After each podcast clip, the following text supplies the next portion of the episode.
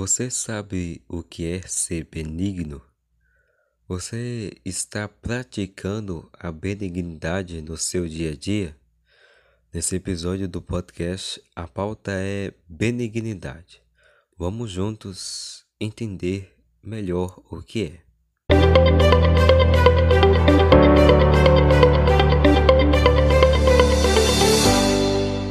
Ser benigno é fazer o bem. Mas não só isso, é fazer o bem e rejeitar de forma concreta a maldade que nos persegue no dia a dia. Para ser benigno, é preciso se colocar no lugar do outro.